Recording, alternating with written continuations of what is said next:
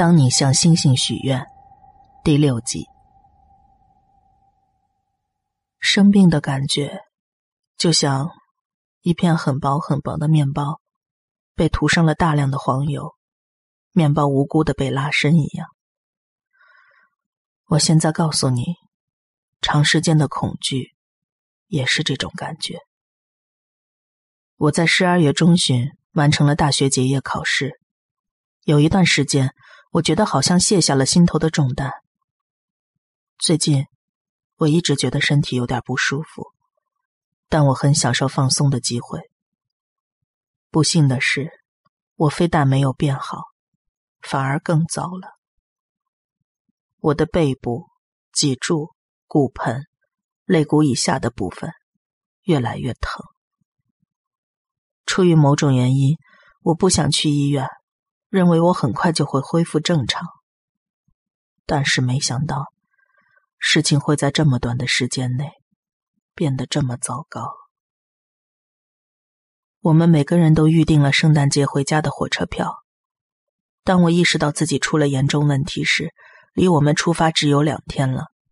我坚决拒绝去医院，直到回到家里。我知道他们会把我关在家里，我不想在圣诞节期间离开家人。最后那两天，我过得很麻木。男朋友把我安顿在沙发上，给我盖上厚厚的被子。灯光很昏暗，耀眼的灯光会让我头晕目眩。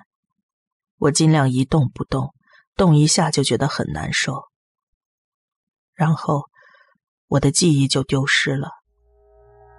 我只记得一些很无聊的琐事，比如腿上光秃秃的皮肤粘在皮沙发上，还有我冷得跟要冻死一样。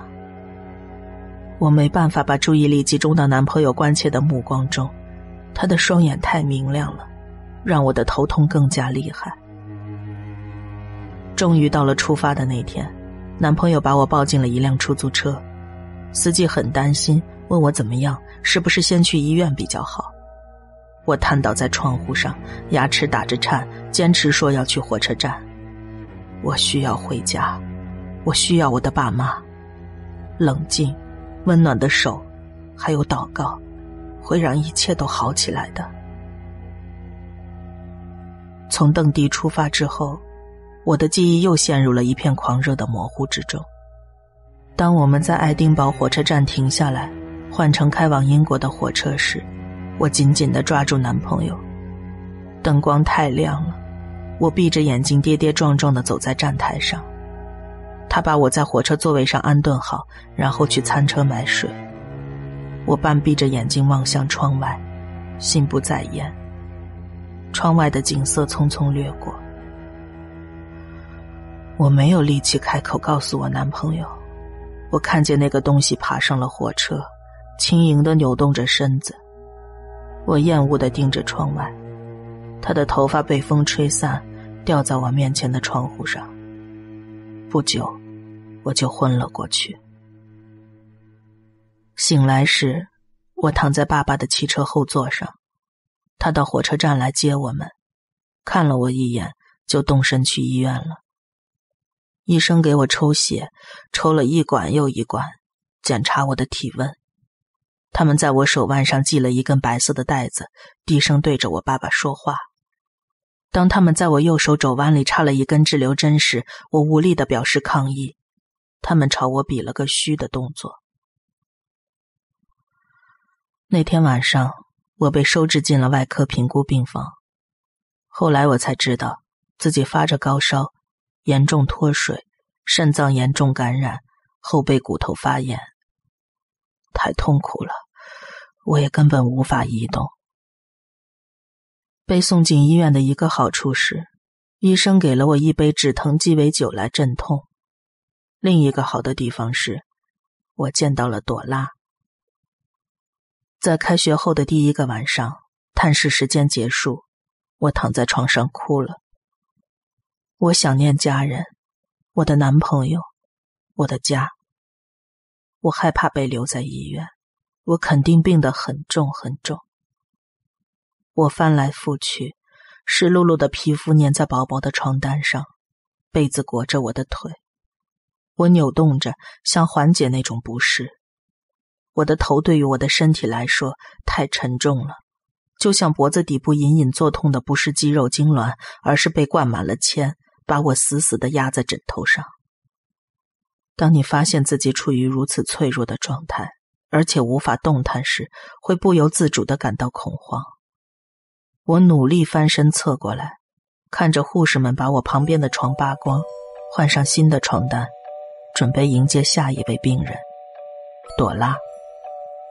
她一躺到床上，就转头对我微笑。哎呀，宝贝儿，看你真是吓坏了。别担心，他们会把你照顾好的。朵拉告诉我，她已经八十六岁了，她在医院待的时间比在医院外的人生还要长。尽管身体不好。但他的精神还好。他抱怨说：“当他躺在床上，胳膊上挂着吊瓶的时候，他那一头浓密的白发怎么都没办法整理好。他想看起来体面一些。”朵拉给我讲了五十多年前她当护士时遇到丈夫的故事，一直逗我开心，直到凌晨。他告诉我自己有多喜欢开车到郊外露营，他多么喜欢大自然。他们有两个孩子，六个孙子孙女。他颤抖着双手打开钱包，给我看了每个人的照片。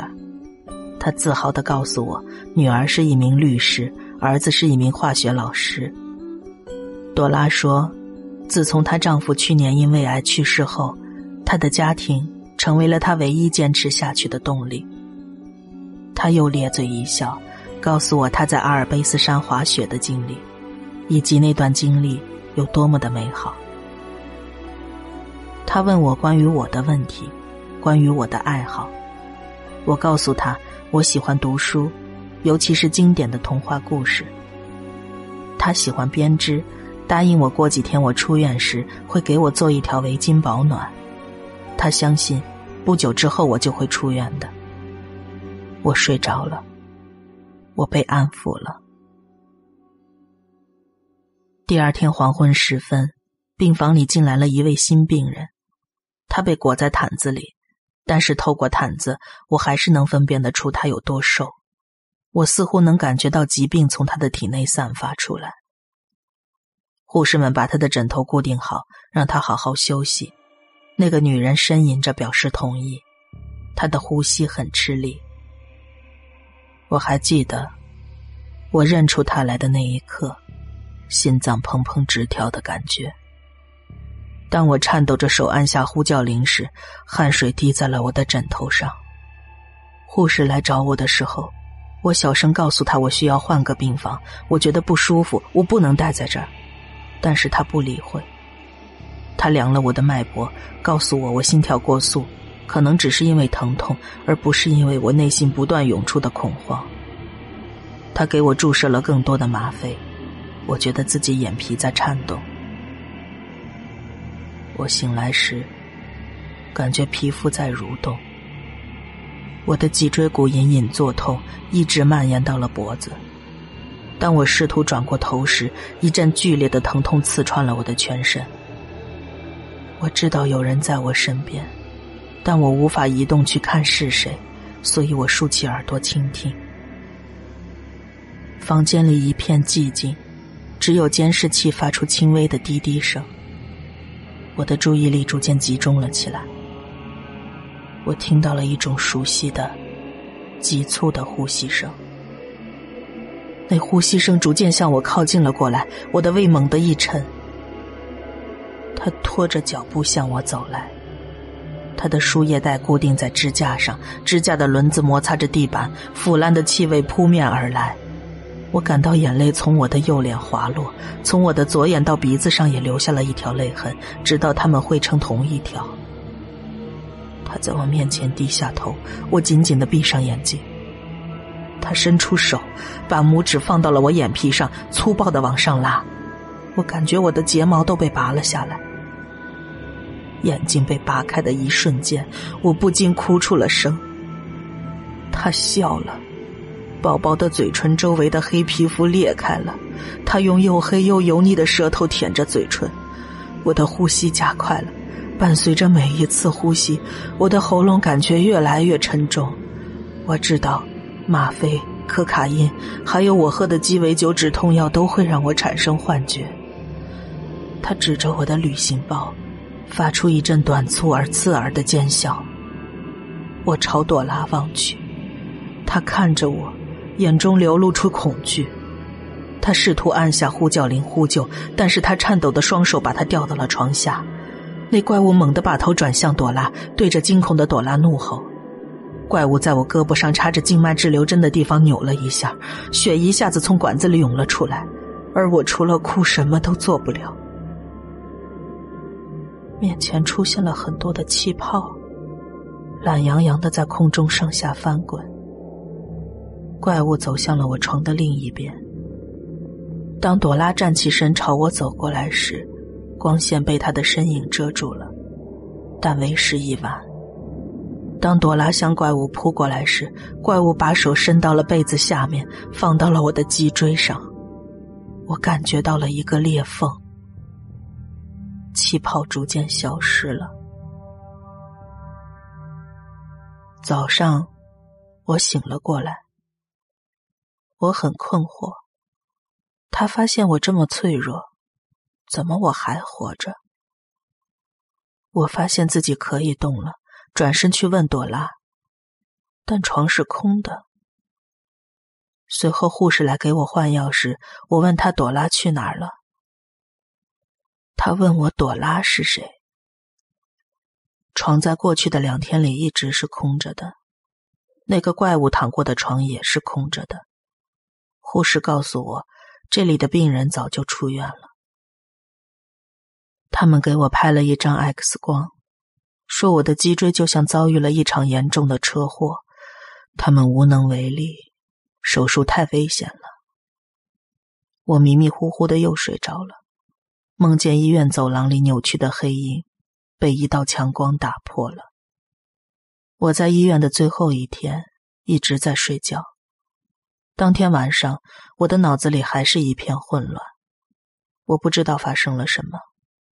我说服自己，是药物让我产生了一种难以置信的生动的幻觉，但是我无法解释为什么我总是在床上发现脱落的睫毛，或者我的脊椎到底遭遇了什么。第二天回到家，妈妈扶我走进卧室，床上放着一个。用红纸包着的礼物，上面扎了一个金色的蝴蝶结，没有卡片。妈妈告诉我，是前一天晚上一位非常和善的先生把他送过来的，说他的妻子在不幸去世前，在医院里对我很好。妈妈邀请他进来喝茶，但是他笑着说需要回到妻子身边。妈妈也对着他笑了笑。直到他离开，妈妈才开始觉得奇怪。我坐到床上，看着那份礼物，这是什么呢？打开礼物的瞬间，眼泪涌了上来。是一条围巾，上面绣着匹诺曹的画像。他微笑着，在“当你对着星星许愿”这行字的上方。翩翩起舞。